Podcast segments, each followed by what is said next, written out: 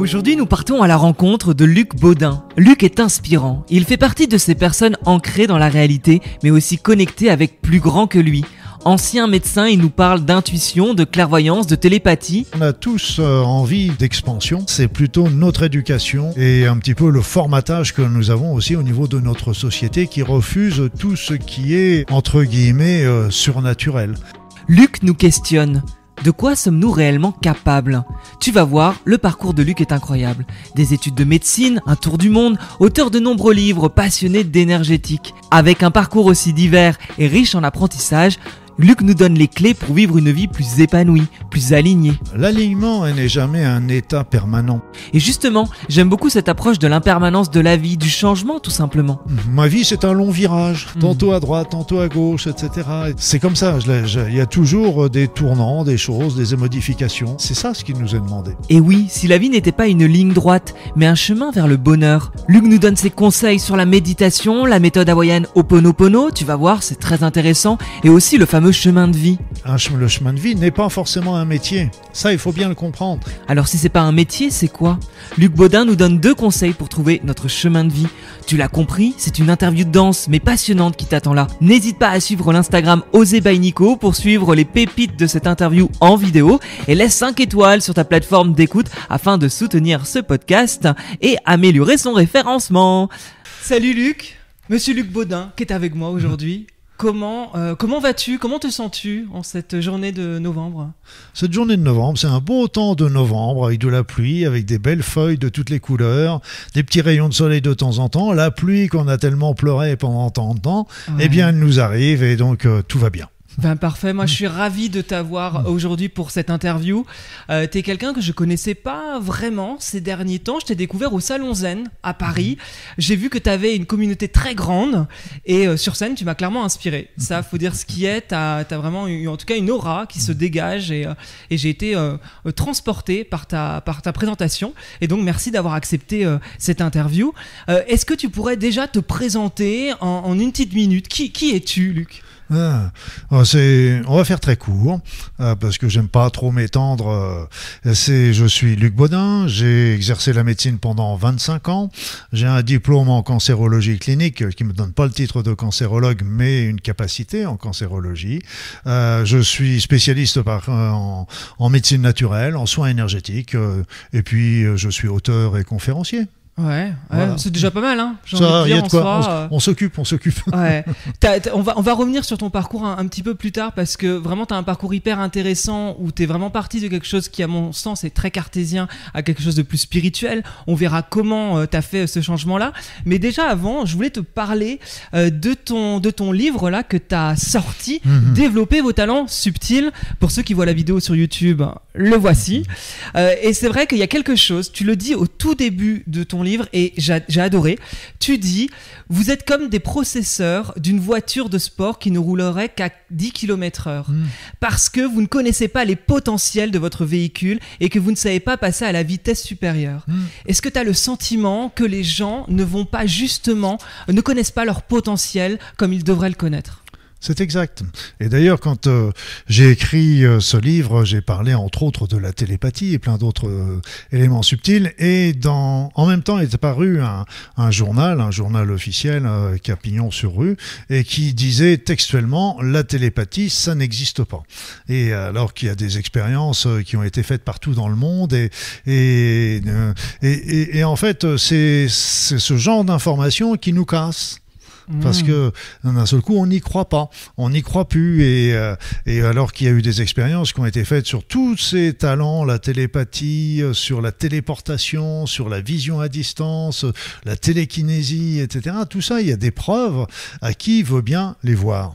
Et- Ouais. Et est-ce que tout ça n'est pas aussi une sorte de croyance? Est-ce que ce, ce n'est pas l'être humain qui se limite finalement à rentrer dans une sorte de case à un moment donné et qui fait qu'il se limite dans ses possibilités?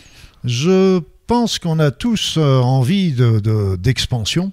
Et euh, justement euh, c'est plutôt notre éducation et un petit peu le formatage que nous avons aussi au niveau de notre société qui refuse tout ce qui est entre guillemets surnaturel.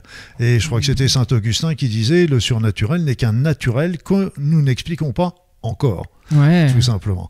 Et alors que la version officielle dit quelque chose, les recherches secrètes, parce que moi j'avais euh, euh, des amis il y a déjà bien bien longtemps qui revenaient, qui étaient des médecins qui revenaient du Vietnam à l'époque, qui était encore une colonie, et ils étaient, ils avaient travaillé au CNRS et ils avaient fait des travaux, ils montraient, racontaient tous les travaux extraordinaires qui avaient été faits par l'armée pour euh, justement tous ces talents euh, et, les comprendre. La télépathie a été utilisée par exemple au moment de la guerre froide parce qu'au moment d'une guerre on, coupe les communications, c'est la première visée. Et puis euh, donc ils s'étaient dit, c'était les Russes surtout, ils s'étaient dit, bah, ce qu'on va faire c'est qu'on va utiliser des jumeaux parce que les jumeaux ont des dons de télépathie entre eux, comme un peu les mères et les enfants, etc. Et donc ils mettaient un jumeau à terre et l'autre jumeau qui montait sur un sous-marin atomique et ils transmettaient comme ça. Les... Il y avait plein d'expériences, donc c'est passionnant, passionnant. Et le tout, c'est de les comprendre en tout cas et d'essayer de, s'entraîner. Mais tu le dis d'ailleurs dans, dans, le livre aussi. Euh, c'est bien parce que je trouve que en fait tu remets certaines bases avant de partir dans le détail, hmm. certaines règles qui sont euh, à un moment donné croyez en vous avant de, de croire à, à d'autres choses. Et euh, tu, tu, expliques par exemple euh, qu'on serait tous capables de réaliser des, états modifiés de conscience. Donc là, mm. tu parles d'hypnose. Euh, et pourquoi nous le faisons pas? La réponse est simple nous n'y croyons pas. Mm. parce qu'il nous a toujours été dit que c'était impossible. Depuis notre, notre plus jeune âge, il nous a été inculqué des, de nombreuses croyances limitantes qui nous fait perdre beaucoup de nos capacités. Et, et du coup, après, j'avais relevé autre chose. Tu dis croire en ses capacités. Et c'est c'est vraiment quelque chose, moi, que je trouve hyper intéressant parce que euh, dans ce livre, il y a des choses où euh, moi, je me dis, tiens, mais comment c'est possible? Mais en tout cas, je me laisse la curiosité. Tu as eu ce genre de, retour d'ailleurs de personnes qui avaient du mal, peut-être, au début, à, à, y croire? Bah, ils ont du mal à y croire, on a tous du mal à y croire au départ, ça c'est clair.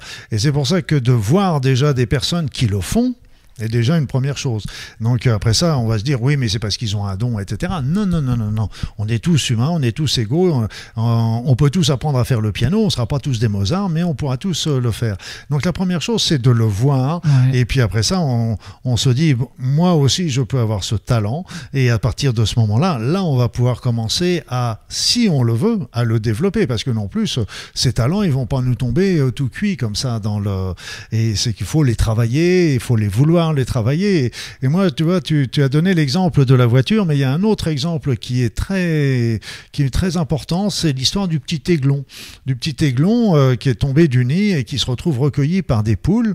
Et tout, euh, qui va faire, il va être élevé dans le poulailler. Et toute sa vie, il va traîner ses longues ailes dans le poulailler en regardant les aigles au-dessus de sa tête et en rêvant d'être un aigle. Et donc c'est à peu près notre situation. On a été élevé euh, par des poules et puis on, qui nous ont un petit peu, c'est pas méchant hein, ce que je veux dire, c'est qu'ils ont fait au mieux, ils ont eux-mêmes ont été formatés, etc. Et, et, donc ils nous ont, on nous a bridé de ces de ces croyances et euh, alors qu'il suffit euh, de rien, cet aiglon, il suffisait qu'il batte un peu des ailes et pour s'envoler. Et c'est et donc la première chose, c'est d'y croire. Moi j'avais lu un, un article qui était très intéressant sur quelqu'un qui fait de la télékinésie, qui tord les cuillères ou agit comme ça. Et il fait des, il faisait, je ne sais pas s'il en fait encore, des, des, formations. Et il disait à la fin de la formation, il y avait la moitié des personnes qui étaient capables de faire la télékinésie, l'autre pas encore.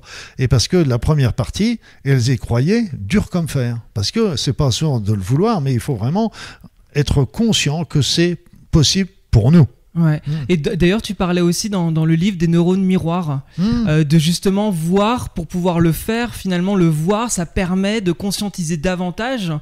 si on peut parler de conscience, mais en tout cas de reproduire. Tu, donnais, tu donnes dans le livre l'exemple du violon, c'est que finalement, voir quelqu'un qui joue du violon, bah, en fait, c'est jouer par mimétisme, vouloir reproduire la même chose. Oui, oui. Euh, comment tu le perçois, ça? Et ça, c'est parce que quand on. Bah, c'est un peu comme le petit aiglon. C'est un peu comme le petit aiglon. Et c'est, c'est-à-dire que quand on fait quelque chose, quand on s'imagine faire quelque chose, et quand on voit faire quelque chose, eh bien, on fait travailler les mêmes neurones. Donc, on est déjà en train d'apprendre.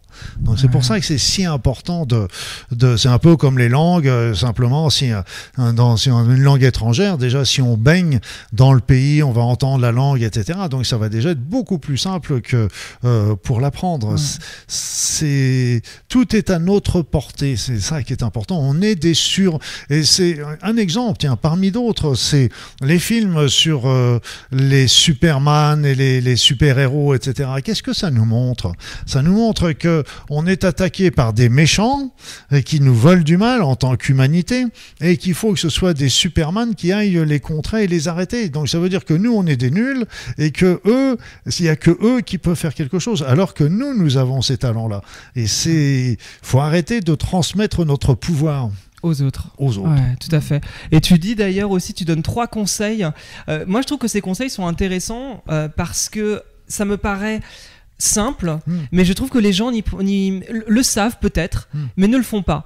Et euh, tu dis pratiquer le plus possible. Je pense hmm. que dans n'importe quel domaine dans lequel on veut réussir, bah, pratiquer c'est essentiel. Tu dis voir quelqu'un s'exécuter exécuter ce talent devant soi, donc le neurone miroir, ça effectivement pareil. Et s'imaginer pratiquant ce talent ou, l'activité, il est bien d'ajouter se voir pratiquer euh, avec aisance et succès.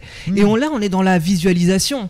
Et à quel point la visualisation a quelque chose d'incroyable dans, dans, dans, nos vies? Moi, moi j'en suis assez convaincu, donc je te pose la question. Bah, mais, hein. La visualisation, euh, normalement, parce qu'on peut se visualiser dans tous les états, positifs et c'est évident. C'est le phénomène du stress d'ailleurs qui, on se visualise dans le stress, c'est ce qui nous fait stresser d'ailleurs. On, visualise dans le stress une situation, on va être complètement débordé, alors que c'est nous qui envoyons cette pensée négative. Et l'inverse, c'est vrai, c'est que on, avait, il y avait eu une expérience qui avait été faite, je crois, sur des basketteurs, et il y en avait, l'équipe avait été séparée en trois, euh, une partie qui ne faisait pas d'entraînement, l'autre partie qui faisait l'entraînement habituel, le troisième partie faisait des visualisations pour se voyant mettre des paniers. Et qui est-ce qui a mis le plus de paniers après? C'est les personnes qui ont fait la visualisation parce qu'ils étaient gagnants-gagnants. Et ça, hmm. c'est important. Quand on le fait soi-même, bah, on se dit oui, peut-être bien que ça va marcher, peut-être bien que oui, peut-être bien que non. Mais euh, quand, euh, quand on est la visualisation, on, on est sûr que ça, que ça va marcher. Et c'est très très important parce que euh, pour tous les domaines de sa vie, et que c'est comment se voit-on pour demain? Comment s'imagine-t-on pour demain? On est en train de semer des graines aujourd'hui pour ce qu'on sera demain. Et hmm. ça, c'est très important à le comprendre. Alors, on n'est pas des super-héros, c'est vrai, euh, du moins euh, on en jachère, mais euh, on a des talents, on a des capacités. Il faut arrêter de se focaliser sur tout le négatif qu'on peut avoir. On a des défauts, oui, mais on a les qualités des défauts aussi. Il faut pas l'oublier non plus. Et puis, les défauts sont toujours que très relatifs. Et puis, s'ils sont vraiment pas relatifs, on va essayer de les améliorer dans notre vie. C'est notre rôle hmm. de cette vie. Donc, c'est voilà. Dans ce que tu dis, tu vois, c'est intéressant parce que il y a toujours ce côté où moi j'ai ce côté où, si tu veux, on est le résultat de nos choix passés. Hmm. Et c'est vraiment ça. Si on visualise quelque chose de négatif, forcément, notre futur sera négatif. Hmm. Mais c'est à partir du moment où on est, euh, on est vraiment dans une visualisation créatrice et, euh, et, de succès, on peut arriver à ce succès. Hmm. Non pas sans travail, et tu le dis bien aussi, c'est en pratiquant, pratiquant, pratiquant. Hein. Les choses n'arrivent pas en claquant des doigts. Hein. C'est pas comme d'apprendre le piano, qu'on apprend des échecs, on apprend tout ça.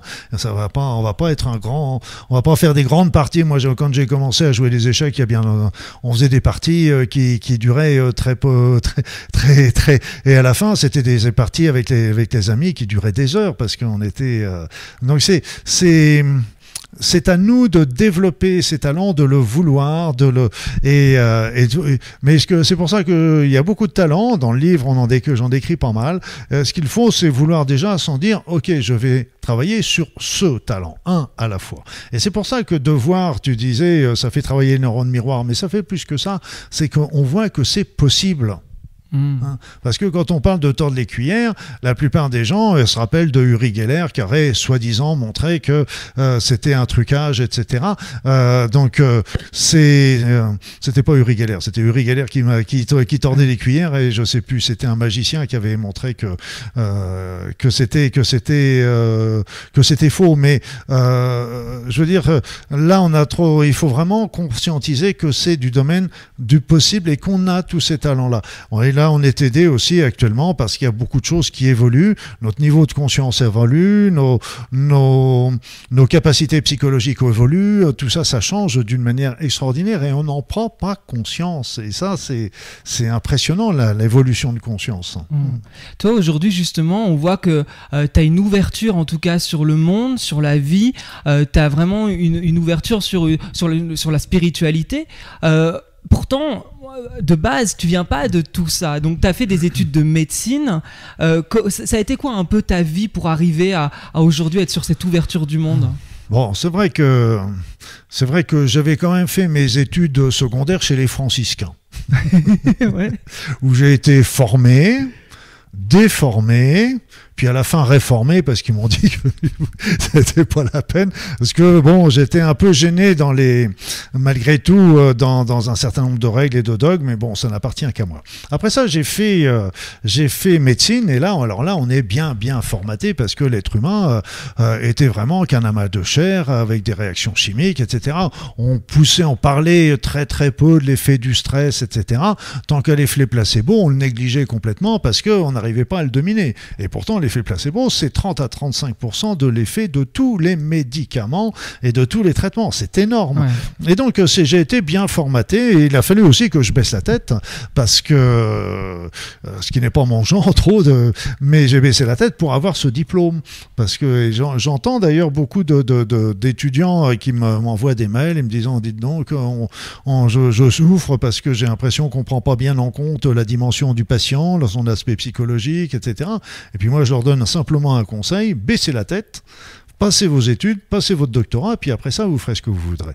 Et là, c'était un peu pareil, c'est qu'à la fin de mes études, euh, j'avais le choix. Soit je faisais une spécialité, euh, dermato, euh, cardio, etc. Soit, et là, je me suis tout de suite orienté vers les médecines naturelles. Donc mhm. quand j'ai commencé à exercer ce qu'on appelle aujourd'hui la médecine générale, moi j'appelais ça plutôt la médecine de famille à l'époque, parce qu'on soignait la famille, on faisait partie de la famille, ce qui a plutôt complètement disparu aujourd'hui, mais c'est ni bien ni mal, hein, c'est comme ça. Et, euh, et donc euh, là j'ai tout de suite fait l'acupuncture, l'homéopathie et la sophrologie. Mais il y a un secret entre les deux. Mais quel est-il? Quel est-il Entre le moment où j'ai eu mon doctorat, j'ai fait plein de remplacements, etc. Et puis au moment où j'ai fait mon doctorat et le moment où je me suis installé, il y a un an et demi.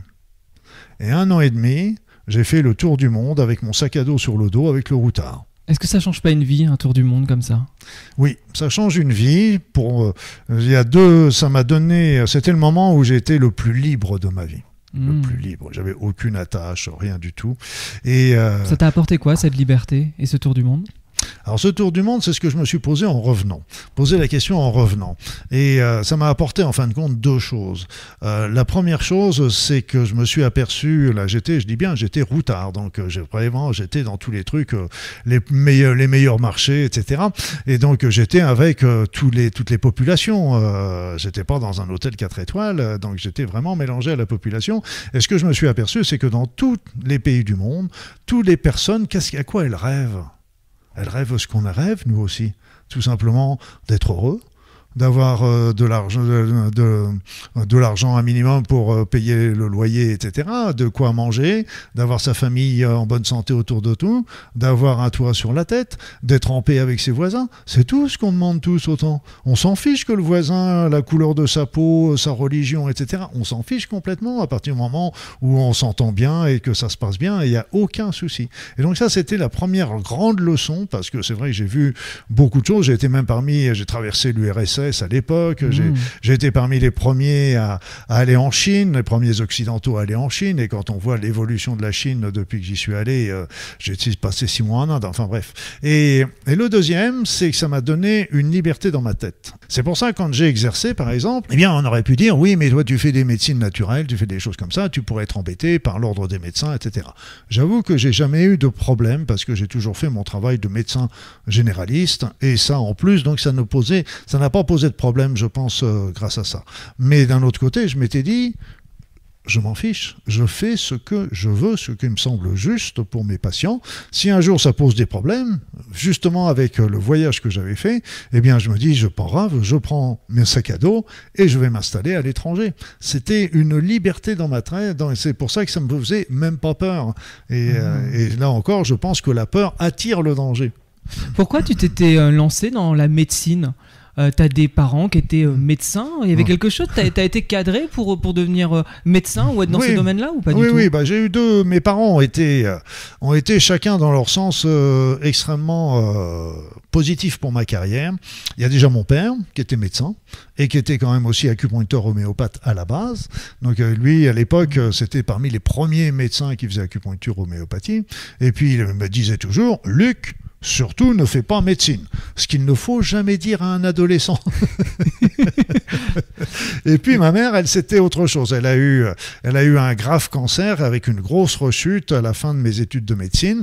Et, euh, et là, euh, bah, je l'ai piloté parce que, j'étais interne encore à ce moment-là dans les différents services. J'ai vu la qualité euh, des, des, des, des, soins qui ont été faits, du personnel, des techniques, etc. Mais j'ai vu aussi les lacunes.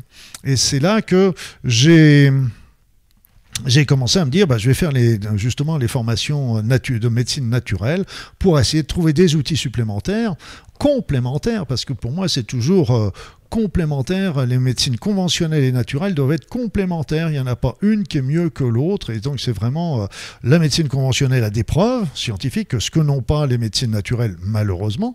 Et donc, mais simplement, elles peuvent être complémentaires. Donc, c'est là que j'ai pris mon bâton de pèlerin. Et ma mère m'a apporté aussi euh, euh, une ouverture par rapport à l'attention aux autres. Hmm, ok, donc, ça, Et as, du coup, tu as, continué donc à exercer en tant que médecin avec des médecines naturelles. Hmm. Euh, c'est à ce moment-là que tu as commencé à écrire des livres? Non, du tout, du tout. Non? J'avais pas le temps. Ouais. J'avais aucun temps parce que c'était un travail à 100% euh, entre les parce que je faisais des gardes de dimanche, de week-end, mes formations continues, mes formations en médecine naturelle, la compta, etc. Pendant combien d'années tu fais ça? 25 ans. 25 ans. 25 ans. C'est-à-dire que je l'ai fait, j'ai fait une vingtaine d'années euh, pour commencer, je sais plus, 20, 22 ans. Et puis, euh, ben, un moment, dans, dans alors que c'était un travail, j'adorais ce travail, j'adorais ce travail. Et, mais c'était, pendant toutes ces années, je peux dire que si j'en suis arrivé ici aujourd'hui, c'est grâce à mes patients parce qu'ils m'ont transmis un, grand nombre d'informations, de choses. Ils m'indiquaient des, des bouquins, ils m'indiquaient des trucs, etc., des vécus qu'ils avaient eus. C'est pour ça que je m'étais intéressé, par exemple, à ce qu'on appelait à l'époque les NDE, les Near Death Experience, qu'on appelle maintenant les états de mort imminente. Mais les mmh. patients me racontaient le leur. Et à l'époque, c'était caché mais ils me faisaient mmh. confiance. Et euh, donc, ils m'ont apporté plein, plein de choses, ces patients. Mais à un moment, l'alchimie, disparaissait, est disparu. Il n'y avait plus cette, euh, cet échange. Euh, euh, les passions ont changé, la médecine a changé, l'ordinateur est arrivé dans les, dans les, donc c'est devenu de plus en plus technique et d'un seul coup, je me suis plus reconnu dans la médecine. Est-ce que tu n'étais plus aligné justement? J'étais plus aligné. J'étais plus aligné ou ce qu'on me demandait de faire ne correspondait plus. Hein, parce qu'on on avait des références médicales opposables qu'il fallait dire que quand il y avait un patient qui avait telle maladie, on, se devait lui donner tel ou tel médicament, etc. Et moi qui donnais des médecines naturelles, euh, et puis en plus, je me rappelle, j'avais une patiente euh, pharmacienne, elle me dit, docteur Baudin, ne vous tracassez pas, tous les médicaments qui sont déremboursés, eh bien, c'est ceux que vous prescrivez. donc c'était voilà. Donc je me suis, je me suis pas. Alors j'ai lâché dans un premier temps. J'ai lâché et puis c'est là que j'en ai profité pour faire des choses que je n'avais pas eu le temps de faire. Mmh. Donc c'est là que j'ai euh, commencé à faire une mission humanitaire au Tibet. C'est là que j'ai été faire ma formation en cancérologie. Voilà. Et c'est là que j'ai commencé à écrire mon premier bouquin sur le cancer et qui faisait 700 pages. Juste ça. Petit livre, petit livre. Je ne sais pas pourquoi il a, de plage euh, l'été. Je sais pas pourquoi il n'y a eu aucun éditeur qui l'a pris. Alors après ça, je l'ai ressorti, mais en petits en petit morceaux, je dirais fractionné. Là, j'en ai ressorti un autre sur le cancer, mais c'est une synthèse. Là, il fait pas 700 pages, il doit faire 200 ou 250 pages. Mais, euh, mais donc j'ai commencé à refaire des choses qui me plaisaient. Et puis quand même, la médecine me, me, manquait parce que euh, voilà. Et, et, je me rappelle, j'avais eu un accident qui m'a qui m'a beaucoup arrêté dans mes, dans mes activités que j'étais fait à ce moment-là. Et c'est là, d'ailleurs, avec mon plâtre, que j'ai commencé à écrire mon, ce premier Qu'est-ce bouquin. que ça veut dire quand un accident, un accident comme ça qui nous arrête dans notre vie? Ah bah c'est très il simple. y, avait, il y avait un signe hein Ah bah évidemment. évidemment, c'est que et je peux dire merci à cet accident. Merci à cet accident parce qu'en fait, j'étais en train de con- je voulais construire au départ euh, une clinique euh, euh, pour recevoir les patients avec euh, leur proposer des médecines naturelles en complément toujours des médecines conventionnelles comme je l'ai dit. Et puis j'ai jamais trouvé le financement pour le faire. Et puis euh, et puis euh, bah à ce moment-là, euh, je me suis dit je vais monter un centre d'information sur les mé- médecines naturelles, etc. Donc j'avais plein de documents, etc. Donc euh, je commençais, j'avais trouvé le lieu, je commençais à monter des choses, et c'est là qu'il y a eu l'accident. Mmh. L'accident a été une perte financière importante parce que j'avais plus à ce moment-là de revenus, et c'est là que je me suis dit, bah, je vais réouvrir un cabinet. Mais même si là encore ça se passait bien avec mes patients, je sentais que l'alchimie n'était pas. Donc euh, c'est là que j'ai arrêté. Et je suis parti même en Outre-mer en me disant peut-être qu'en Outre-mer, euh, en Nouvelle-Calédonie, euh, ça allait. mais c'est pareil, je me suis pas, je me suis pas senti. Et donc ça m'a, fort de ces expériences, je me suis dit il est temps d'arrêter. D'arrêter pour où? That is the question. Oui. Hein. Et comment on trouve la réponse? Quand on s'arrête Parce que c'est intéressant, parce que là, dans ce que tu dis, il y a un élément qui fait que Mm. tu t'arrêtes, t'essayes des choses, ça ne marche pas. Mm. Euh, tu sais, pour tous les gens un peu qui, qui on a l'impression qu'il y a la- le monde qui Mm. les empêche de faire, toi, à un moment donné, tu aurais pu te dire, je comprends pas, ça fonctionne pas, je suis pas aligné. Donc tu dis, euh, that is the question? Mais justement, qu'est-ce que tu fais à ce moment-là? Bah Qu'est-ce là, qui te je, passe par je la tête? tente des choses.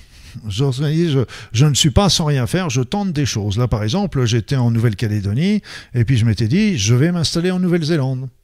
Donc euh, j'avais même trouvé l'endroit, euh, parce que la Nouvelle-Zélande me plaisait beaucoup, etc.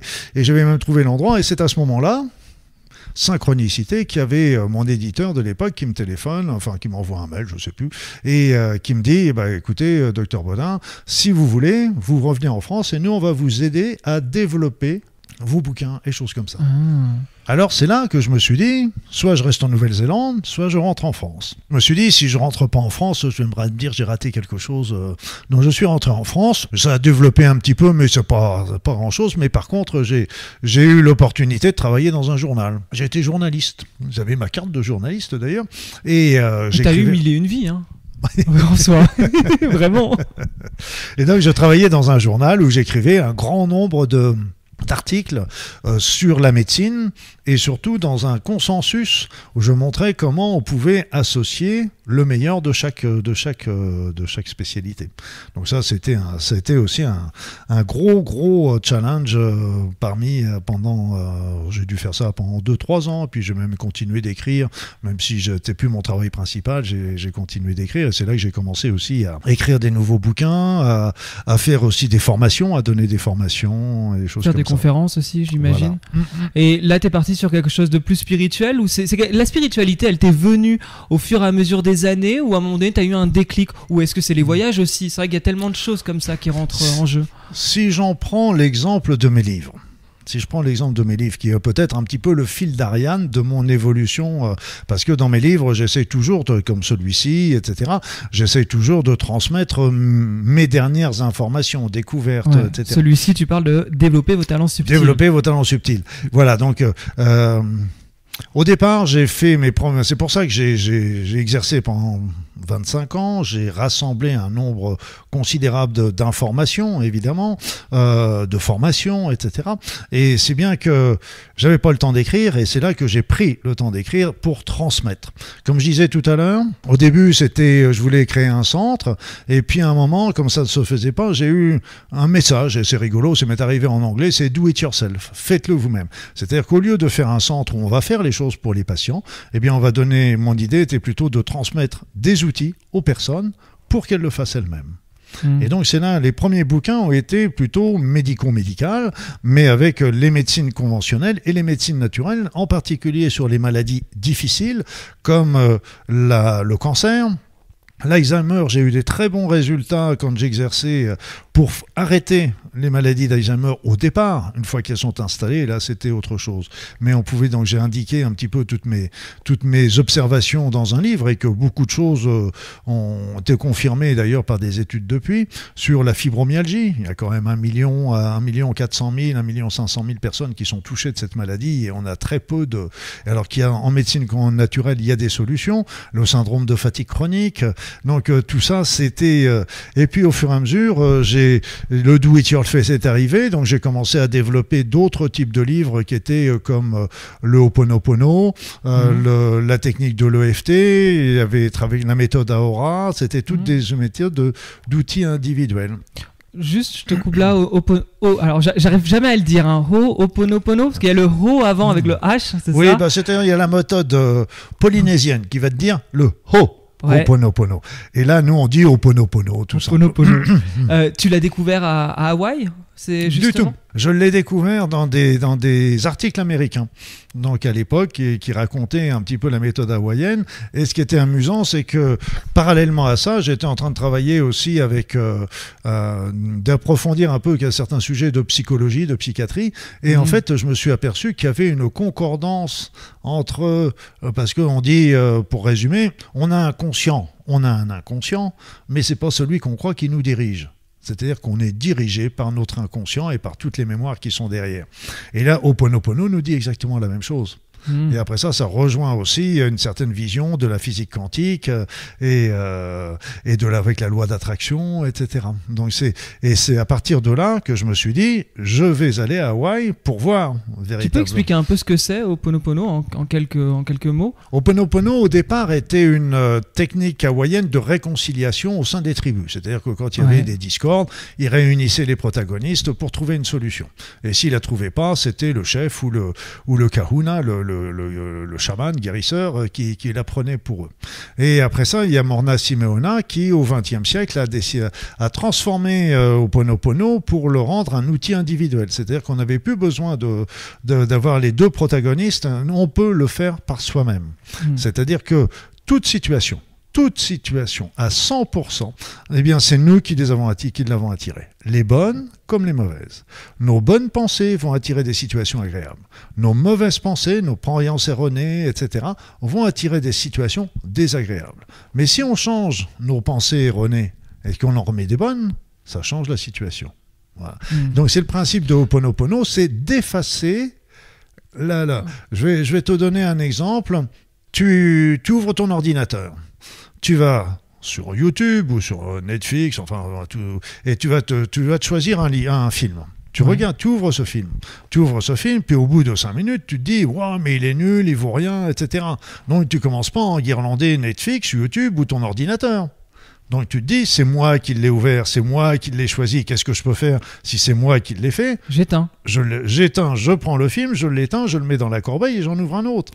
Donc, et là, nous, c'est exactement pareil avec Oponopono, c'est quand on vit une situation désagréable, les autres, ils sont pour rien, c'est nous qui l'avons attiré. Mais si on l'a attiré, ça veut dire qu'on a le pouvoir parce que si on, considère que c'est son mari, sa femme, euh, euh, son, patron, etc., qui est le responsable, ça veut dire que c'est les autres. Et si sont les autres, eh bien à ce moment-là, nous, on n'a plus qu'à attendre leur bon vouloir pour changer. Tandis que là, hmm. on se dit non, c'est moi qui l'ai fait. Donc si c'est moi qui l'ai fait, je peux le changer. Et avec Oponopono, on efface les mémoires, on efface les mémoires erronées. Et ce qui est génial, c'est qu'on n'a pas besoin de connaître les mémoires erronées pour les effacer. Quand je dis ça à mes copains euh, psychologues et psychiatriques qui font, psychiatres, ils font des bons hauts comme ça, parce que pour eux, c'est complètement anachronique. Et, et à ce moment-là, qu'est-ce qui va se passer? C'est qu'il va se passer deux phénomènes possibles, l'un ou l'autre. Soit la situation va changer, soit nous, nous allons changer notre regard sur la situation, si bien que la situation ne sera plus conflictuelle. Hmm. Alors tu vois, pour euh, cette, euh, cette, euh, cette méthode-là, moi dans le podcast, il y a, y a, une question de Tata Jacqueline. C'est la question, c'est la question, c'est la question de Tata Jacqueline.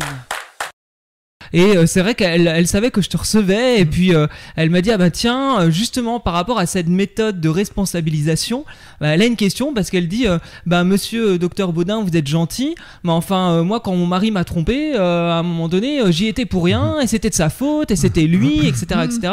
Et elle dit donc toutes les méthodes comme celle-ci, ou même d'autres méthodes de, de, de prendre le pouvoir sur sa vie, justement, bah moi, je n'y arrive pas, et c'est de la faute des autres.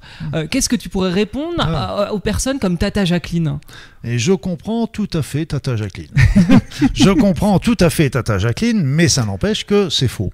C'est que, bien sûr, l'autre, son mari l'a trompé. Son mari euh, est responsable de cette situation-là. On est d'accord. Mais ça n'empêche que c'est elle qui a attiré cette situation-là dans sa vie. Donc, ce qu'il faut bien comprendre, c'est que ça, le mari a fait. Ça, après ça, euh, on parle de faute ou choses comme ça, mais ça, c'est c'est pas, je rentrerai pas dans ce débat-là parce que Ouais. euh, c'est trop, ça devient trop compliqué. Mais euh, ça n'empêche que, moi, je donne un exemple. Il y avait une euh, du même genre, une femme que je connaissais qui s'était, qui était mariée. Après quelques années de mariage, son mari s'est mis à la taper. Divorce. Quelques temps plus tard, elle retrouve un autre homme, elle, re- elle refait sa vie, un autre homme différent, mais quelques années plus tard, il se met à la taper elle aussi. Donc évidemment, d'un seul coup, redivorce, et puis elle se dit, euh, oh là là, euh, il n'est plus question euh, de, de... Et donc malgré tout, elle retrouve un petit copain, il se marie pas, mais euh, il retrouve un petit copain, et bah, justement, ce petit copain se met à la taper à la gueule. Et puis euh, à la fin, elle dit, moi les hommes, j'en ai jusqu'ici, je vais vivre toute seule avec mon fils, qui s'est mis à la taper. Hmm. Donc c'est vrai que tous ces hommes sont coupables Ouais. ça, c'est un, ça n'a aucun, euh, ça ne doit pas les dégager de la responsabilité de, responsabilité. ce qu'ils ont fait. Ça, Ouais. ces hommes sont coupables. Mais ça n'empêche que il y a beaucoup de femmes, Dieu merci, qui ne se font pas taper. Il y en a beaucoup en France malheureusement, mais il y en a pas. Je pense, je pense, j'espère que c'est pas la majorité. Et ça veut dire que si on, si on vit cette situation-là, c'est que on a une croyance, un programme, une valeur qui a attiré cette situation-là dans sa vie. Et ça, c'est très important de l'accepter, et c'est le côté le plus difficile de Ho'oponopono, parce que si on ne l'accepte pas, on devient la victime et on, on ne peut plus rien faire. Si on l'accepte, on peut changer sa vision des choses. Et ça, c'est très très important. Hmm. Donc euh, quand tu quand tu parles de ça, tu sous-entends donc on a le pouvoir en tout cas sur notre vie, mais justement ce genre de choses, il y a euh, des choses qui peuvent être inconscientes. Euh, Mmh. je Toutes- pense, enfin toutes, ces, toutes ces croyances sont inconscientes. voilà. Elles ouais. sont qu'inconscientes.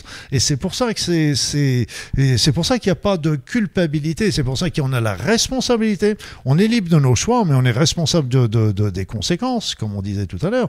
Mais c'est pour ça que j'avais travaillé sur le Ho'oponopono au départ et on travaillait sur le pardon. Désolé, pardon, merci, je t'aime. Et là, il y avait des choses qui me chiffonnaient parce que pardonner, mais à qui? Donc les autres, ils sont pour rien. Donc on n'a pas, pas à leur pardonner. Mhm.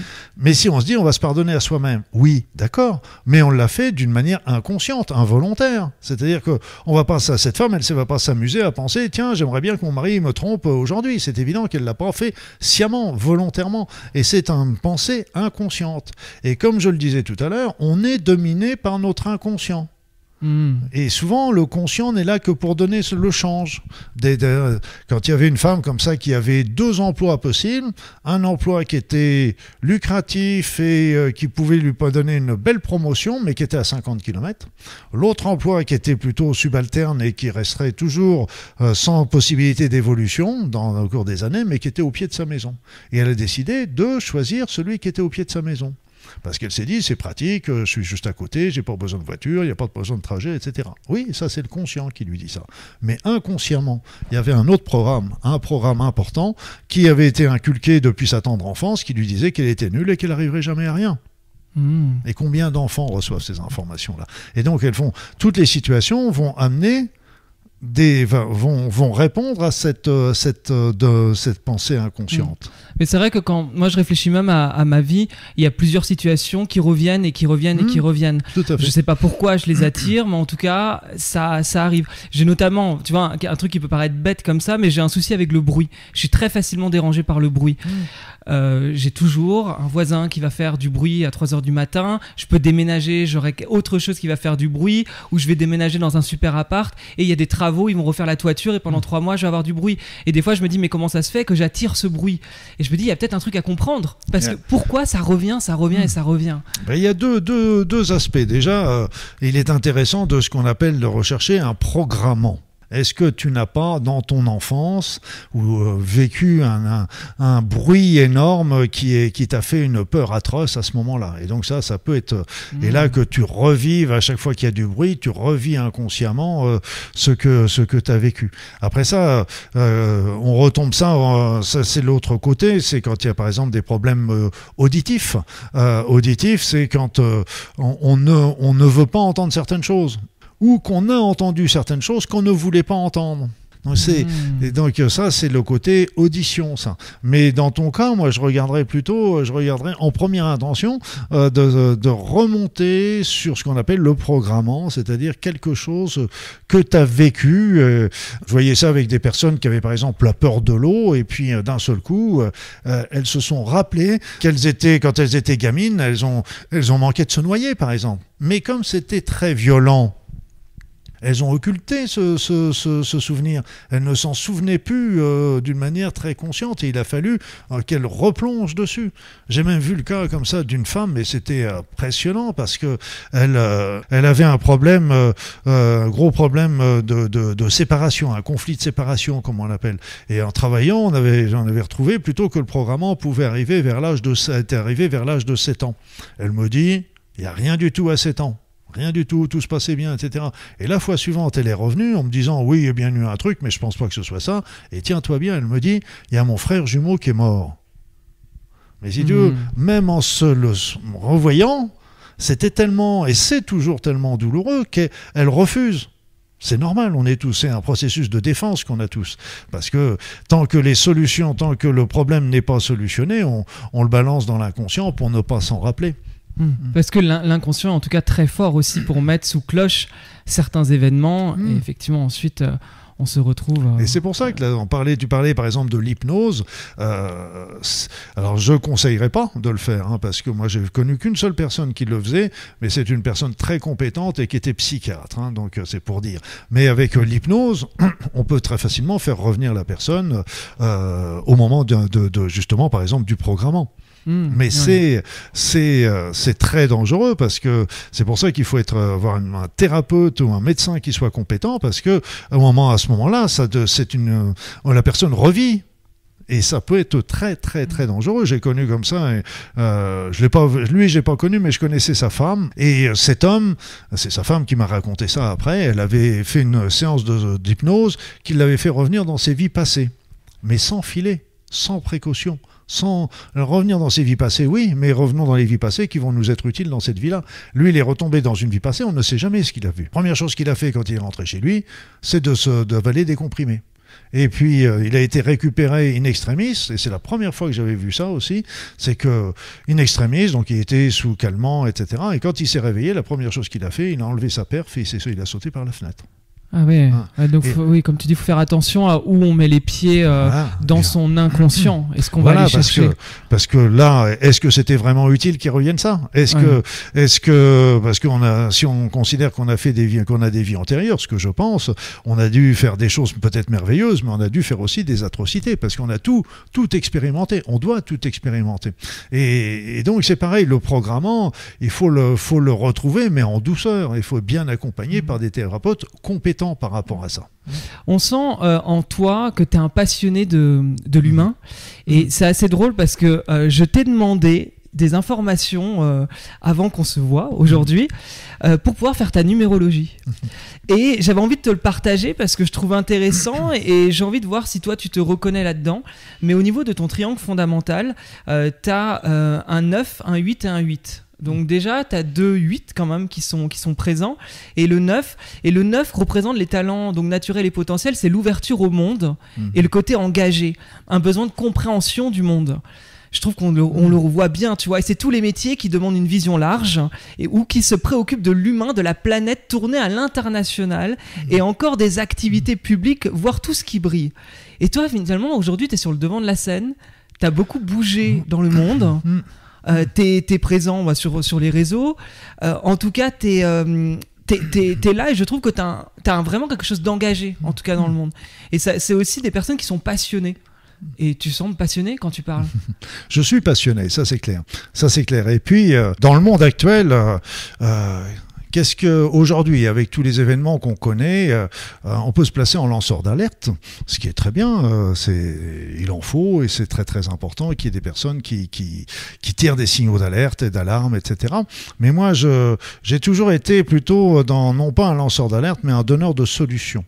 Donc c'est plus de cet autre côté que, que parce que qu'on regarde l'incendie, c'est bien, mais qu'on trouve la porte de secours, c'est, c'est mieux. Mmh. Et donc c'est, c'est un petit peu dans, c'est là-dessus que je, je, je, je travaille et, et, que je développe euh, ces, ces, soins énergétiques intemporels, ces, ces, ces rassemblements, etc., euh, euh, pour envoyer de l'amour et de la et, et, de la paix sur la planète. Les, les soins intemporels, c'est vraiment pour aider les personnes à se nettoyer au niveau énergétique, au niveau au niveau des conflits, au niveau des chocs émotionnels, etc. Parce que euh, d'être sur le devant de la scène, euh, euh, je suis très très méfiant là-dessus. Parce que l'ego, Hmm. est très très facile à, donc je suis très veillant c'est pour ça que je d'ailleurs euh, été à m'habiter dans un endroit reculé pour euh, éviter un petit peu euh, éviter un petit peu ça et, et l'idée je dis toujours c'est pas moi qui est important c'est le message que je hmm. passe mais ça va tout à fait avec la suite parce qu'en fait a le numéro 8 qui rentre en, qui rentre en jeu, en jeu et là c'est la combativité un côté bâtisseur un besoin de réalisation avec hmm. beaucoup d'énergie un architecte d'idées et de projet. Hmm. C'est ce que tu es en train de dire en fait. Tu trouves des solutions finalement. Et ton objectif de vie, qui est ta colonne vertébrale, tes moteurs et tes motivations, c'est aussi le 8. Donc catégorie de ceux qui construisent avec beaucoup d'énergie. Et, euh, une idée où tu ne supporterais pas l'injustice hmm. aussi.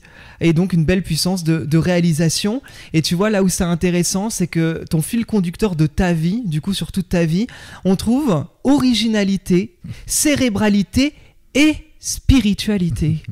C'est-à-dire qu'il y a ce côté où euh, tu es un original, et tu le dis dès, mm. dès au début de ta carrière finalement, où mm. tu as voulu sortir des cases. Alors tu es rentré dans les cases à un moment donné, mais tu es très vite sorti des, cases. Tu as un côté cérébral, je pense, naturel, mm. de par euh, ton cursus, et en même temps, tu as la spiritualité aujourd'hui. Et je trouve que ton... Enfin, c'est assez fou parce que ta numérologie, je sais pas si tu te sens aligné dans ta vie, mais en tout cas, si on, suit ce que dit la numérologie, tu sembles l'être. Hmm. Est-ce que tu te sens aligné dans ta vie? Ah, L'alignement n'est jamais un état permanent. L'alignement, c'est un peu comme la santé, etc. C'est un peu, euh, ça fait un peu comme un, comme un, pendule. Donc, euh, on a l'alignement, mais la vie n'est pas, n'est pas fixe. On n'est pas fait pour être pile poil dans l'alignement, ou alors il faudrait faire un travail à temps plein, euh, peut-être de devenir moine ou un asset, etc. Peut-être, je dis bien, parce que il y a aussi des pensées même dans ces cas-là. Et donc, l'idée est plutôt de, du, du pendule, et c'est un peu pareil pour la santé. C'est ce que j'avais vu, c'était que bon, on pendule les hauts, vers les bas, vers euh, l'hyperactivité, vers la fatigue. Mais ça, c'est des choses euh, qui sont, euh, qui sont, qui sont normales. Mais, et ça commence à devenir anormal quand on franchit un certain seuil des deux côtés. Là, quand on, on peut tomber du côté de la maladie. Et c'est pareil pour l'alignement. L'alignement, ben, c'est, c'est, c'est, c'est un, je dirais, j'appellerais ça un travail parce que je trouve pas ça un autre mot, mais c'est pas le mot qui conviendrait. J'arrive pas à trouver l'autre, mais ça demande un effort quotidien. Un effort quotidien parce que euh, à cause des nouvelles qu'on entend, à cause euh, du courrier, à cause de ceci ou cela, donc il faut sans arrêt euh, faire un effort sur soi-même pour pour parce que les vieilles habitudes, les vieux réflexes, ils ont toujours tendance à revenir et, et là il faut reprendre c'est là qu'il faut reprendre un petit peu de temps pour réfléchir, pour méditer, pour reprendre un petit peu de mmh. distance et retrouver son axe parce que tu me parles de numérologie, mais je suis bélier aussi. Donc, le bélier, il s'est calmé un peu, mais euh, quand j'avais des trucs qui me plaisaient pas, j'étais, euh, je, je, répondais du tac au tac. Euh, donc j'étais bélier, j'étais joueur de rugby aussi. Donc voilà, donc c'est, c'était, c'était un petit peu mon, mon parcours. Quand, mais maintenant, j'ai pris la sagesse quand je reçois des mauvaises nouvelles. Je, je, me dis, je vais pas répondre au moins avant demain pour laisser le temps de réfléchir. Et là, d'un seul coup, je réfléchis et puis je, je relis le texte et puis je me dis ah bah oui, mais peut-être que je l'ai pas bien interprété, euh, etc. Et peut-être que il y avait peut-être lui, la personne qui m'a envoyé ça, avait peut-être des raisons. Euh, et commence, je commence à comprendre un petit peu la, la, la, la, situation et à développer un peu cette tolérance et qui permet que de calmer euh, le bélier, qui, le bélier qui est là, qui a tendance, qui avait tendance à foncer. Maintenant, il s'est calmé, il s'est calmé. Souvent, on parle aussi de mission de vie mm. avec alignement, justement, être aligné dans sa mission de vie. Est-ce que tu peux nous dire un peu ce qui est pour toi la mission de vie et, comment peut-être les personnes qui se sentent un peu perdues de par. C'est vrai que pour moi, vraiment, c'est aligné avec mm. sa mission de vie, c'est des mots qui vont bien ensemble. C'est une sorte de, fluidité. Une fois, on m'avait dit, euh, euh, c'est. Euh, tu vois que. que, c'est quoi la. C'était assez drôle. En fait, que l'alignement, c'était. à sa mission de vie, c'est quand on était en Tesla sur une autoroute et que c'était fluide. Mm. Alors que quand on n'est pas aligné avec sa mission de vie, on est en 4x4 sur les, les routes mm. sinueuses et que c'est compliqué. Et j'aimais bien cette idée-là. Toi, est-ce que ça te parle et comment tu vois euh, la mission de vie? C'est vrai, c'est juste, c'est vrai, mais c'est vrai et pas vrai euh, euh, ce que l'histoire de la Tesla. moi, je paraphrase souvent la haute ceux qui disaient le bonheur n'est pas au bout du chemin, le chemin c'est le bonheur. Et là, je dirais la mission n'est pas au bout du chemin, la mission c'est le bonheur. La mission c'est le bonheur et, et donc c'est toutes les expériences, toutes les situations, toutes les que certains sont, sont qualifiés d'épreuves, mais c'est nous qui les voyons en épreuve. C'est pas forcément euh, la, si on les voit en épreuve, c'est que ça correspond à des souffrances qui est en mmh. nous et qu'il faut qu'on travaille. Et donc c'est toutes ces expériences, toutes ces épreuves qu'on doit solutionner. C'est ça qui nous est demandé dans cette vie. Mhm. Alors, c'est vrai, pour remonter, si on veut monter dans la Tesla, eh bien, tout simplement, ce qu'il faut, c'est arriver à chaque situation, prendre la bonne décision la décision euh, qui va nous porter vers l'amour, vers la tolérance, etc. Mais euh, on est humain et on a des choses à apprendre. Et euh, je pense, je me pose souvent la question, de me dire, euh, ok, on est là pour apprendre, mais quelles sont les leçons qui vont être les plus euh, entendues, comprises, euh, enracinées? Est-ce que c'est, on prend une solution et ça se passe bien? Oui, bon, on est content, oui, c'est bien, etc. Mais si on prend une solution et que ça se passe mal, là, on souffre. Là, on comprend, mais la dure école de la vie. Et si on est assez intelligent, on s'aperçoit qu'on s'est trompé, et à ce moment-là, on va changer notre décision. C'est ça ce qui nous est demandé. Et c'est pour hmm. ça qu'il y avait Mandela, il disait, je ne perds jamais soit je gagne, j'ai pris la bonne décision, soit je perds, et à ce moment-là, j'ai pris la mauvaise, mais je reviens et j'apprends. Mais quelle est la, dans quelle situation on va apprendre le mieux? Oui, hmm. oui, tout à fait. Et c'est pour ça que je dis souvent, l'ombre travaille souvent pour la lumière. Ah c'est une autre manière, c'est le chemin long, mais c'est peut-être l'apprentissage le meilleur qui soit. Donc, parce que quand on se met directement dans la lumière, quelque part, est-ce qu'on l'a vraiment intégré? Est-ce qu'on l'a vraiment intégré? Mais si on fait toute, toute notre vie en répondant à la lumière, là, on est en la ligne droite et ça roule tout droit. Là, par contre, notre vie, plutôt, bah, elle est chaotique. On a des hauts, on a des bas. Et c'est pour ça, quand je vois ma vie, euh, ma vie, c'est un long virage. Hmm. tantôt à droite, tantôt à gauche, etc. Et c'est, c'est, c'est comme ça. Il y a toujours des tournants, des choses, des modifications. Des, et c'est, ça ce qui nous est demandé. C'est... Est-ce que pour prendre des décisions, euh, tu fais appel et tu écoutes ton intuition? Ah, toujours. Toujours. Toujours, toujours. Comment on écoute son intuition? Mon intuition, mon ressenti. Ouais. Aussi. Et souvent, quand je suis débordé, euh, je laisse aller mon intuition, ça c'est important, ça ça ne l'est pas, ça c'est important, ça il faut que j'y aille, etc. Parce que c'est notre intuition, je vais te faire rire, je vais te faire rire, je vais te faire rire. Le ressenti, le ressenti, le ressenti, j'y connais rien en vin, mais quand euh, j'ai des amis à la maison, je vais acheter une bonne bouteille. Bon, moi j'achète, je, sais si je veux du blanc, du rouge, machin, je prends du blanc et j'aime bien prendre du, du, vin biologique, ok Et puis, donc j'ai trois bouteilles de blanc biologique. Laquelle choisir? Je ne connais pas grand-chose. Qu'est-ce que je fais? Je prends la première bouteille sur moi et j'écoute mon corps. Mmh. D'un seul coup, pof, oh, je sens la vésicule qui me chatouille. Là, je veux dire, si je prends cette bouteille, problème de digestion. La deuxième, je la prends, oh, je sens un serment dans la tête. Oh, demain, gueule de bois. Troisième, je la prends, puis je me sens calme, détendu, relaxé. Et là, je lui dis, bah tiens, toi, ma chérie, je vais t'emmener avec moi parce que tu as gagné. Et c'est notre corps réagit immédiatement. On rencontre quelqu'un, on le voit, on sait. Qu'est-ce que tu dirais aux personnes qui n'arrivent pas à avoir cette, euh, euh, cette justement cette, euh, je vais dire clairvoyance, c'est pas une clairvoyance. Je- je- Ça peut être de là, ça, c'est une sorte de clairvoyance, c'est une Tu sorte de clairvoyance, oui. Pour les gens qui n'arrivent pas, enfin, ils, ils essayent la bouteille de vin, ça leur fait rien, ils voient quelqu'un, ils n'ont pas d'avis particulier. C'est-à-dire qu'il faut, faut comprendre qu'il y a des, des personnes qui sont coupées de leur corps aussi. Ah. qui sont coupés de leur corps. C'est-à-dire qu'ils ne ressentent pas leur corps. Euh, Ça peut être à cause de l'éducation, ça peut être à cause de maladies qui a apporté la souffrance, etc. Donc ça peut... Voilà. Déjà, ce qu'il faudrait peut-être, c'est euh, commencer par... euh, se remettre euh, dans son corps et aimer de nouveau son corps, etc. Et puis, euh, après ça, euh, même si c'est pas dans son corps qu'on le ressent, on peut l'entendre dans sa tête. On peut avoir des impressions, des impressions qui sont bonnes, qui sont mauvaises, etc. Donc, souvent, on voit des personnes, et puis d'un seul coup, pouf, c'est comme si elle nous est déjà anti antipathique, alors qu'elle n'a rien fait, cette personne, elle n'y est pour rien, etc. Alors, c'est une information. Mais là encore, euh, c'est à nous de décider. C'est pas l'intuition qui est. C'est un peu comme la vue. Elle va nous donner une information, mais on peut regarder une voiture qui arrive et puis se dire on a encore, on a quand même le temps de traverser. Donc c'est c'est c'est pareil. C'est une information. On peut bien sûr aller voir cette personne, mais l'intuition nous a dit attention. Donc euh, on y va, mais on est un petit peu plus précautionneux et c'est tout. Est-ce que euh, pour justement essayer aussi d'aller euh, s'écouter, justement être à, à l'écoute de soi, euh, la méditation, par exemple, ne peut pas aider à, à mieux se, se connaître. Euh, tu dis souvent, je l'ai lu dans, dans le livre, bah, notamment Développer vos talents subtils, tu parles beaucoup de faire le vide, euh, d'être dans le silence, que c'est quelque chose d'important. À quel point tu penses justement que le vide peut être bénéfique dans la vie de, de chacun? Bah, il faut prendre du temps pour soi. Et c'est le, le- le problème un peu qui se passe avec notre société, c'est qu'on est toujours dans le bruit, dans les tablettes, dans la musique, dans, les, dans la télévision, euh, sur Internet, etc. On est toujours, l'esprit est toujours occupé. Mais il faut avoir des temps. C'est pour ça, de, de- par exemple, d'avoir des activités artistiques. Ça nous remet en contact avec nous, ça nous détend, etc.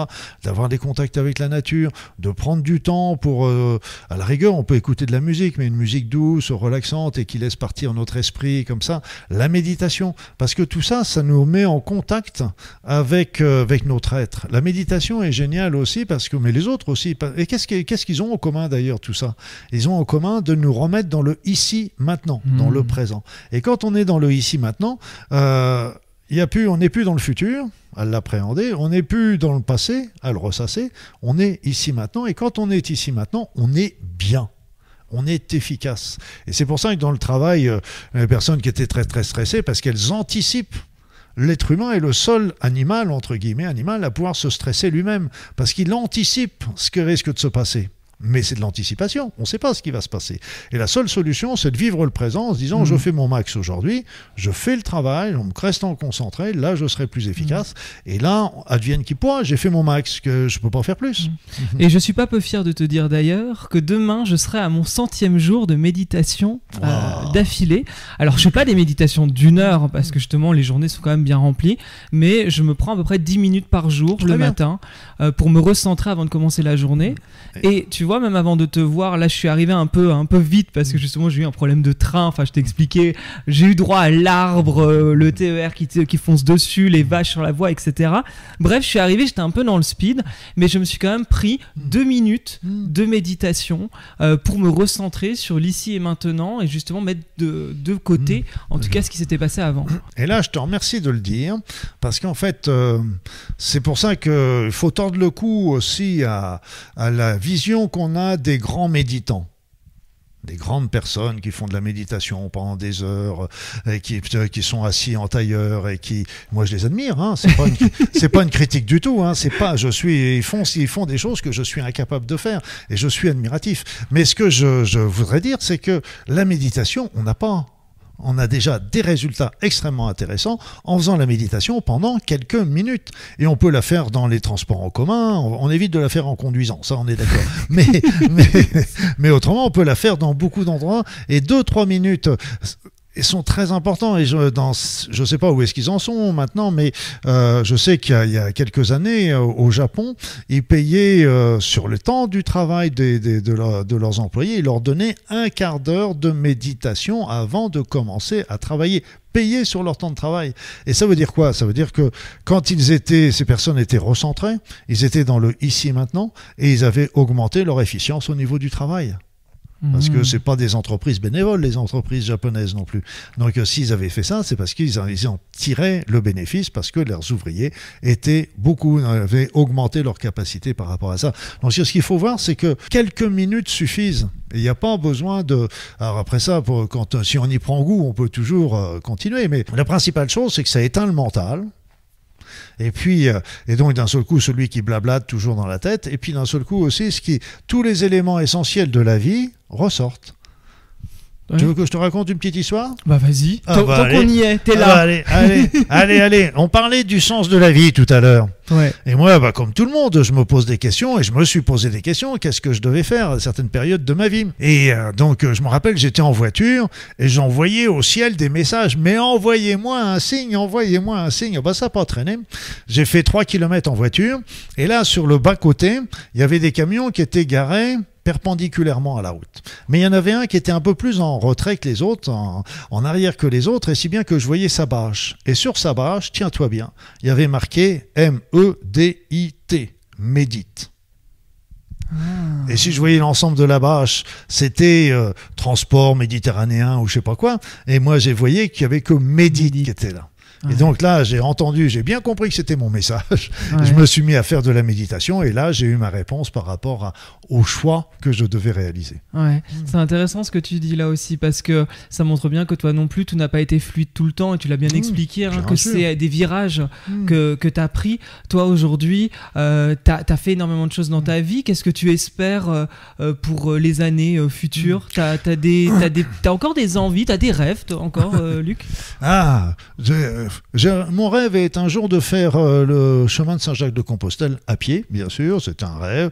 De repartir en voyage, j'aimerais bien aussi, mais ça, c'est pas le, c'est pas le Saint-Jacques-de-Compostelle est déjà plus profond parce qu'on doit, doit beaucoup plus méditer, avancer, etc. Mais euh, je dirais que je suis ma route.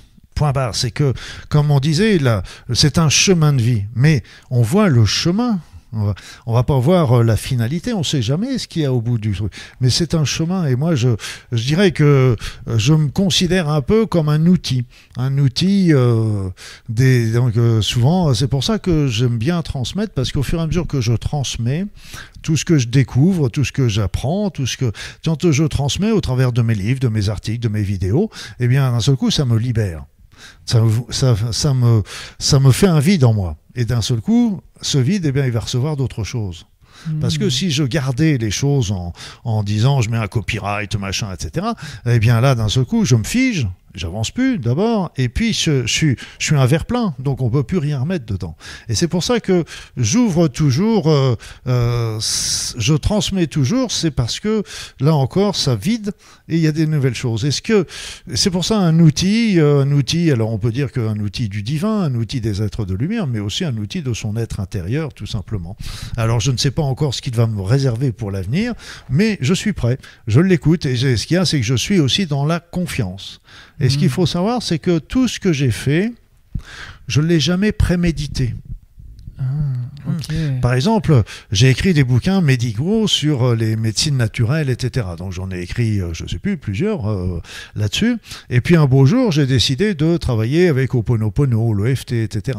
Et ce que je me suis aperçu, c'est qu'en fin de compte, bah, les rayons de médecine naturelle bah, se fermaient, il y en avait de moins en moins, de plus en plus petites, et le développement personnel s'ouvrait. Mais moi, j'ai pas fait ça dans un, j'ai pas, il y, avait pas de... j'avais envie d'écrire ce livre, j'ai écrit ce livre Donc c'est là aussi que je, je vraiment remercie euh, très Daniel qui, qui, est, qui est mon éditeur euh, fétiche parce que il me laisse libre, il me laisse libre de, de- des choix de mes livres, de, de des suivre tes envies, j'ai l'impression. en De mes envies, Hein, de mes inspirations. Voilà, de Hein. t'écouter à chaque fois et d'aller Mm. vers ce qui te plaît. Voilà, et je, je, je compatis par contre avec, euh, pour les libraires, parce qu'à chaque fois qu'ils doivent recevoir un bouquin, un nouveau de bouquin de moi, ils vont se dire, oui, dans quelle catégorie on va le mettre aujourd'hui Parce que j'ai écrit aussi des romans.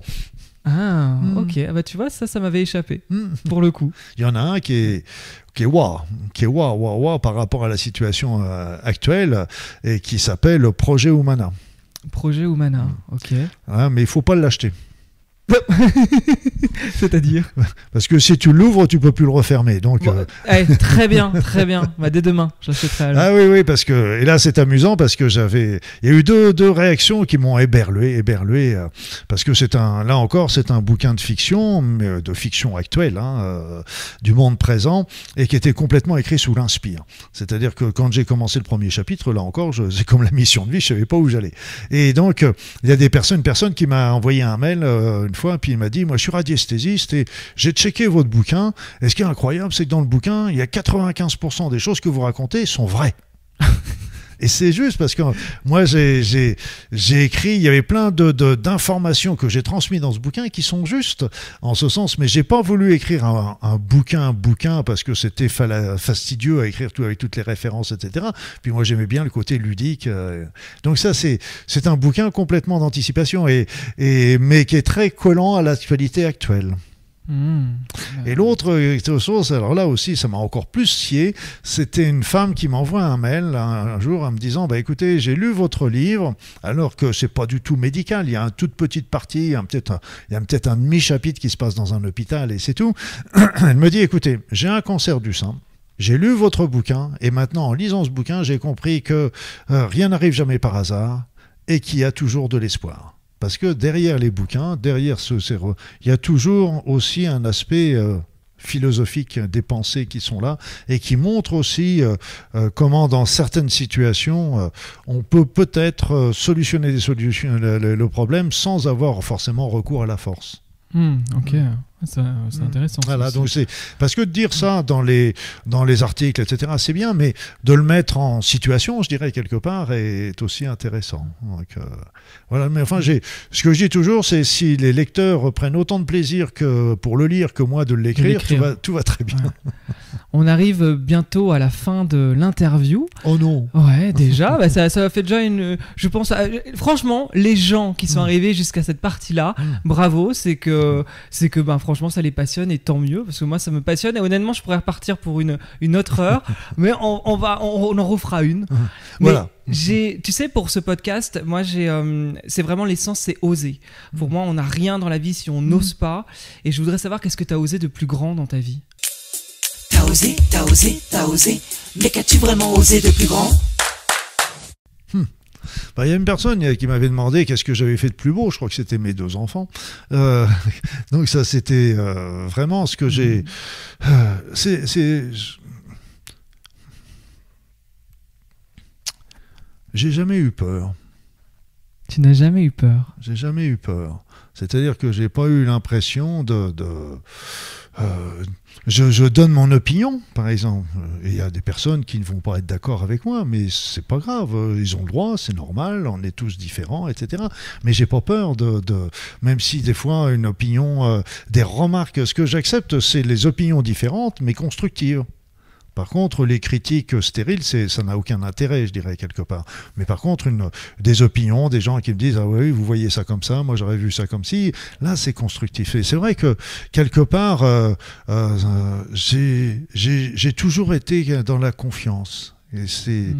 c'est, j'ai beau me creuser la tête sur ce que tu me dis, même quand j'ai fait le pas d'arrêter, etc. Bien sûr, il y avait une certaine appréhension parce que je savais pas trop où j'allais, ce que j'allais faire, etc. Mais euh, c'était pas une peur euh, paralysante. euh, Est-ce que finalement, c'est pas oser être authentique?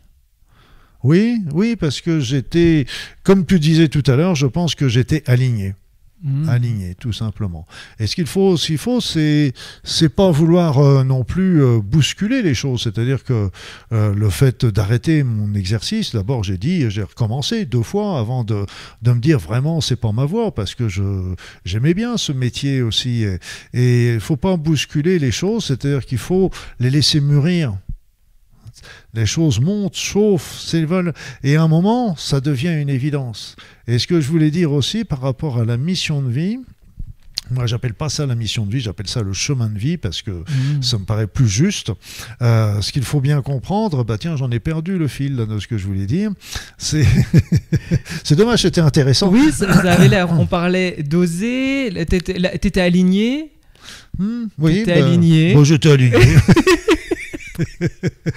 oui, dans, dans ce, dans ce chemin de vie, on, est, on ne voit jamais le bout, donc on, sait, on voit les premières étapes. Et c'est quand on travaille, par exemple, la technique avec l'enfant intérieur que je montre dans les soins énergétiques. On nous donne pas la finalité, on nous demande la on nous montre la, direction.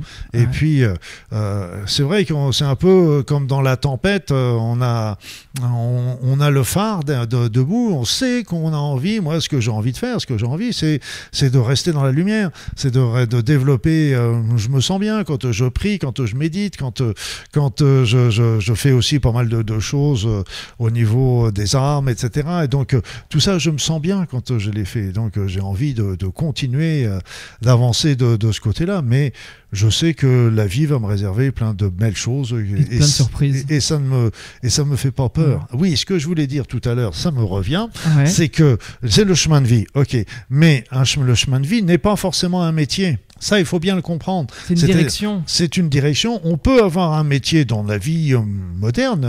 Il faut bien de l'argent pour vivre. hein. Euh, je veux dire, euh, on n'est pas fait pour vivre de d'eau et de- d'air et d'eau fraîche.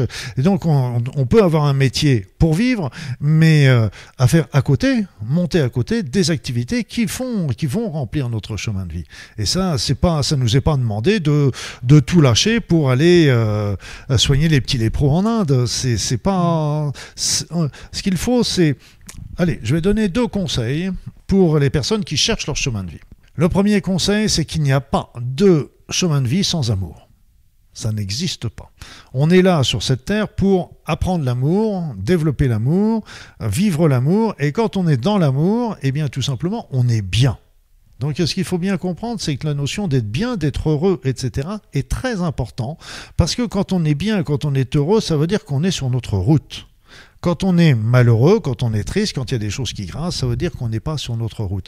Mais dans ce cas-là, il n'y a pas besoin de tout changer, il suffit simplement de modifier certaines choses pour euh, revenir sur son chemin. Il n'y a pas besoin de tout casser, de tout transformer. On fait le point un petit peu pour savoir ce qui nous pèse et on essaye de le soulager, de le supprimer, de le euh, et puis on, on fait le point. Et ça, c'est la deuxième deuxième Ouais. élément, c'est que le, quand on est sur son chemin de vie, je disais, on est bien et on est heureux. Donc, quand vous avez des choix à faire, eh bien, choisissez toujours le 1, prenez toujours les décisions avec de- dans l'amour. Vous verrez que ça deviendra très très simple à prendre des décisions. Deuxièmement, choisissez toujours le chemin qui vous rendra heureux, heureuse. Parce que quand on n'est pas heureux, heureuse, on n'est pas sur son chemin de vie. On n'est pas fait pour vivre dans la souffrance. D'ailleurs, la bonne, moi je dis toujours en plaisantant, la bonne phrase, euh, la, la bonne, la bonne preuve, c'est pourquoi on n'est pas fait pour vivre dans la souffrance. Eh ben parce que ça fait mal.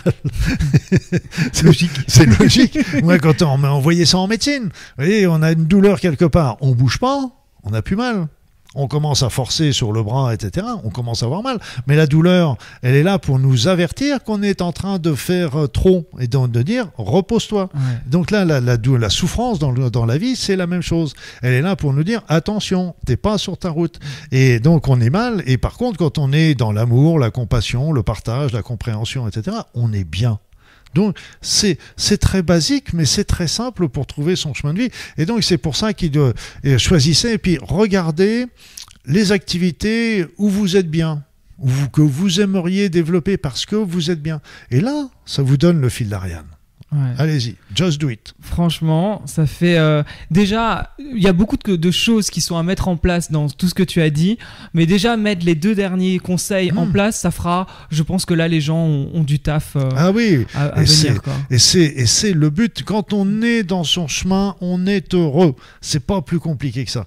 Mm. Et tout ce qui nous rend malheureux, il faut absolument euh, changer. Il y a des choses à changer. C'est tout. Où est-ce qu'on peut te retrouver Sur mon site internet. Oui, bah, bah, je parle pas chez toi. oui, bah, j'y suis aussi. oui, oui, te retrouver sur, euh, bien sûr sur les réseaux, euh, bah, sur ton site internet luc-baudin.com. Comme. Voilà. Ouais. C'est luc-bonin.fr ou .com, c'est- ça Mm. y va sur les mêmes. Il y a le lien de toute façon en dessous. Sur ma page YouTube, où là on se retrouve avec euh, un nombre énorme de, de- de vidéos que j'ai que Et d'abonnés. et d'abonnés. Ça, les abonnés, je les remercie parce que ça me fait toujours euh, chaud au cœur. Et, et là, c'est là où je fais les soins énergétiques intemporels et Ouais. les rassemblements pour la paix euh, euh, toutes les, enfin, toutes les semaines en alternance maintenant. Mais dans les soins intemporels, on peut toujours les faire euh, a posteriori. Ils sont sur ma chaîne YouTube et ce sera toujours efficace. Ok. C'est ça qui est va. intéressant. Donc, euh, les soins, euh, vont les, ils sont là, ils sont à la disposition de tous, ils ont plein de thèmes différents, etc. Et là, je suis en train de travailler aussi sur la déprogrammation. C'est un parce qu'on a tous justement on parlait des croyances, on parlait des choses comme ça, mais il y a plein d'autres choses aussi, comme euh, certains actes de magie noire, des envoûtements, des choses comme ça, qui faussent notre notre vision. et, et en fin de compte, on n'est pas libre. Mm. Sans parler de, de, bien sûr, il y a l'éducation, mais aussi il y a toute la société qui nous formate et, et les médias qui sont des excellents formateurs, la publicité qui nous formate. Donc il y a plein de choses qui, qui, qui nous qui s'inscrivent dans notre inconscient sans qu'on y prenne garde et qui euh, viennent gêner notre évolution. On parlait au tout départ des talents subtils, mais c'est tout ça aussi. C'est toutes ces, ces petites phrases qui sont dites. euh, Non, ça c'est de la bêtise. Non, c'est euh, et c'est pas parce qu'on ne connaît pas quelque chose que c'est idiot. Tout à fait. Avoir toujours en tout cas l'esprit ouvert. Et encore une fois, je terminerai sur ce côté, euh, euh, revenir sur la numérologie, mais tu as en tout cas ce numéro 9 qui est sur l'ouverture du monde, Mm. et je crois que quand on t'écoute, on voyage avec toi et on Mm. apprend avec toi, et ça c'est euh, c'est génial. Ah, bah, tu sais, ce qu'on dit, c'est que quand on termine une journée sans rien avoir appris, c'est que c'est une journée perdue. Non, Voilà, je suis d'accord euh, avec cette phrase. Il y a la lecture. Aujourd'hui, on est dans une société qui est merveilleuse. On a, on a tellement de films, de documentaires, euh, de conférences en ligne, de bouquins, d'articles, etc. Euh, on, on apprend à toutes les pages. Et, et là, ce qu'il faut, c'est ce qui est intéressant dans, dans, sur Internet, c'est que c'est nous qui choisissons. Et ça, c'est très très important plutôt que ce soit des informations qui nous soient servies sans qu'on ait la possibilité de les, de les sélectionner.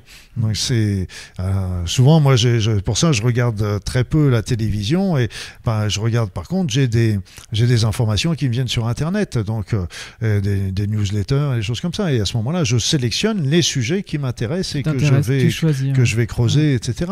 Je dis pas que les autres sont inintéressants mais c'est désintéressant pour moi je Pour dirais. toi. c'est ouais. tout. J'ai- Il y a plein de choses que j'ai pas creusées, que j'ai pas expérimentées, et c'est pas parce que c'est nul, c'est parce que c'était pas ma route, tout simplement.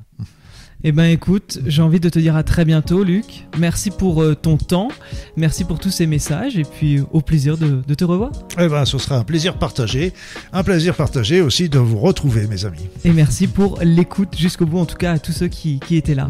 À très bientôt. À très vite.